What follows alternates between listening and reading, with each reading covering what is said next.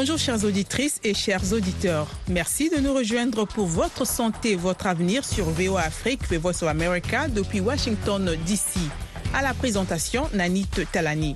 Les fièvres typhoïdes et paratyphoïdes sont des maladies infectieuses potentiellement mortelles qui surviennent le plus souvent dans des zones où l'hygiène est précaire. C'est une maladie très fréquente dans les pays en voie de développement. Que faire en cas de fièvre typhoïde? Quand consulter un médecin?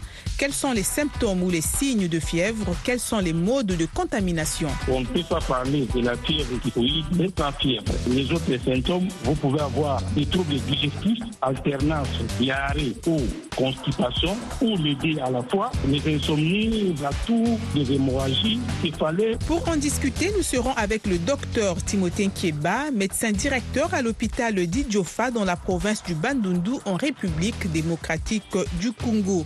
Après cette discussion sur la première partie consacrée à la fièvre typhoïde, vous suivrez dans la deuxième section de notre émission Carnet de santé avec Linor Moudou.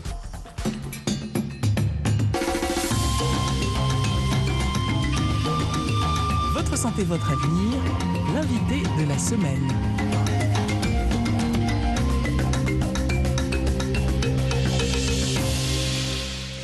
Vous proposons maintenant de suivre notre discussion avec le docteur Timothée Kieba. Vous suivez votre santé, votre avenir sur VOA Afrique. Bonjour docteur. Bonjour madame.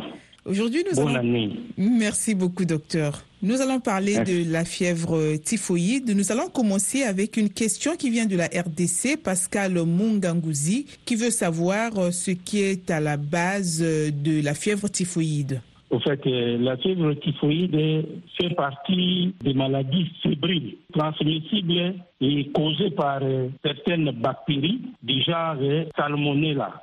Ce sont des maladies qui sont principalement dues à des fièvres et ces fièvres-là sont causées par des bactéries qui sont principalement des Salmonella. Les salmonella qui causent la fièvre typhoïde sont principalement de trois catégories les salmonella typhi, les salmonella paratyphi A et B et même les salmonella paratyphi C. C'est principalement ces germes-là qui causent la fièvre typhoïde. Ensuite, nous avons euh, une question qui vient de Gilbert Onessim Kassinga depuis le Kassai oriental en RDC. Mais c'est aussi la même question que beaucoup d'auditeurs ont posée. Donc lui, il veut savoir quels sont les symptômes de la fièvre typhoïde? Les symptômes de la fièvre typhoïde sont polymorphes. C'est plusieurs symptômes, mais principalement, comme le nom le dit, les premiers signes, les premiers symptômes phares de la fièvre.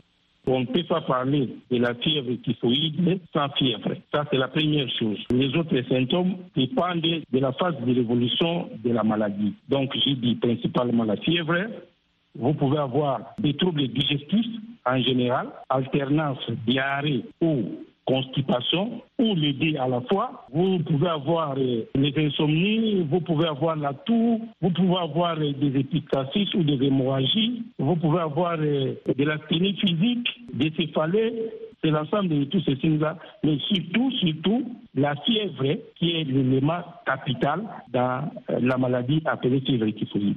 Merci. Et en cas de fièvre typhoïde, lorsqu'on a constaté tous ces symptômes et qu'on est convaincu qu'il s'agit certainement de la fièvre typhoïde, qu'est-ce qu'on doit faire immédiatement? Normalement, quand on a la fièvre typhoïde, on doit se faire consulter. Ça, c'est l'idéal parce qu'on ne peut pas se déclarer avoir la fièvre typhoïde by Québec. On a des signes, vous allez vous faire consulter.